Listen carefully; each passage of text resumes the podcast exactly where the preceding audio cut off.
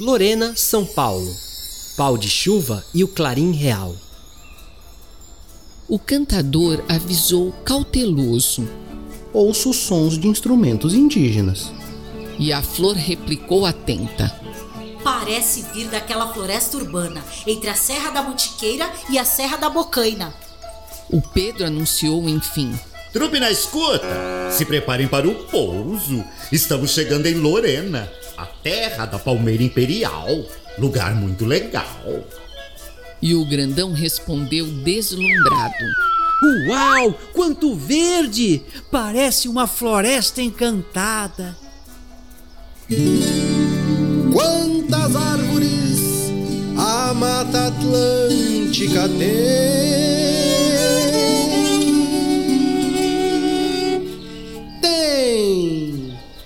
Pau jacaré, palmeira imperial, aroeira, angico e também ingá.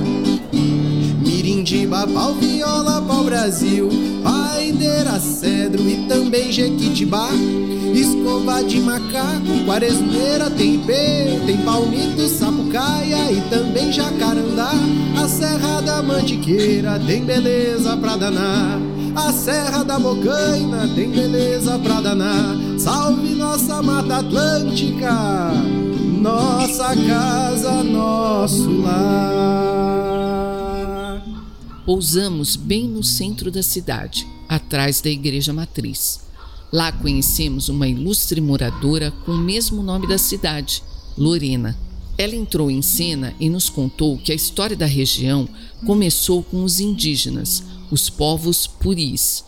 Então entendemos que os sons eram em homenagem aos primeiros habitantes dali. Naquela hora, gotas de paus de chuva do céu começaram a cair. Lorena nos levou para passear por histórias de príncipes e princesas, condes e viscondessas. Conhecemos o barão, a baronesa e várias pessoas com títulos de nobreza. Eis que, de repente, tocou o clarim real, bem no meio de um salão. O cantador era o arauto e a flor a dançarina real. Pedro, o condutor da carruagem, e o bobo da corte era o grandão. Em seguida, tocaram as cornetas e o cantador abriu o pergaminho anunciando: Eu, arauto do castelo do Reino Encantado, venho anunciar o casamento de Eulália e seu primo enamorado. O Pedro, conduzindo a carruagem da noiva, disse então: Dali, dali, cavalheiros e senhoritas. Dá licença, que eu quero que a noiva chegue a tempo para o casamento.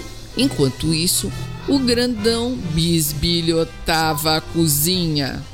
Hum, será que tem muita comidinha? Festa de nobreza sempre tem sobremesas, pernil e coxas de galinha. A flor, toda vestida de rosa, não se aguentava de contentamento. Meninas, vamos dançar a mais bela valsa neste lindo casamento. Os dois se casaram e viveram felizes para sempre. A história do casal foi muito bonita. Teve muita conquista e aprendizados, já que ele ajudou na luta pela libertação dos povos escravizados, que lutaram bravamente e deixaram seu legado. Ao fim do passeio, a trupe embarcou na carruagem Caixola, adornada em dourado de histórias, bem atrás da igreja matriz. Buzinou cheio de felicidade e as narrativas deixaram as páginas miscigenadas de tanta brasilidade. Nos despedimos das Lorenas, que nos receberam sorrindo, como sábado de manhã. Saímos voando, admirando a beleza das palmeiras e das serras irmãs. Era uma vez uma princesa de pano, bonequinha que vivia a sorrir, de cor marrom e vestido florido, bela princesa Abayomi. Ganhamos altura com o som dos clarins na memória do Caixola.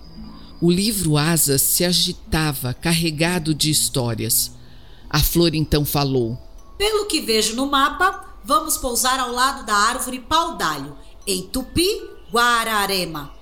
O Pedro então avisou: Trupe na escuta! Se preparem para pousar em um lugar que é cenário de cinema. Já vejo o reluzir da pérola do vale. Chegamos em Guararema.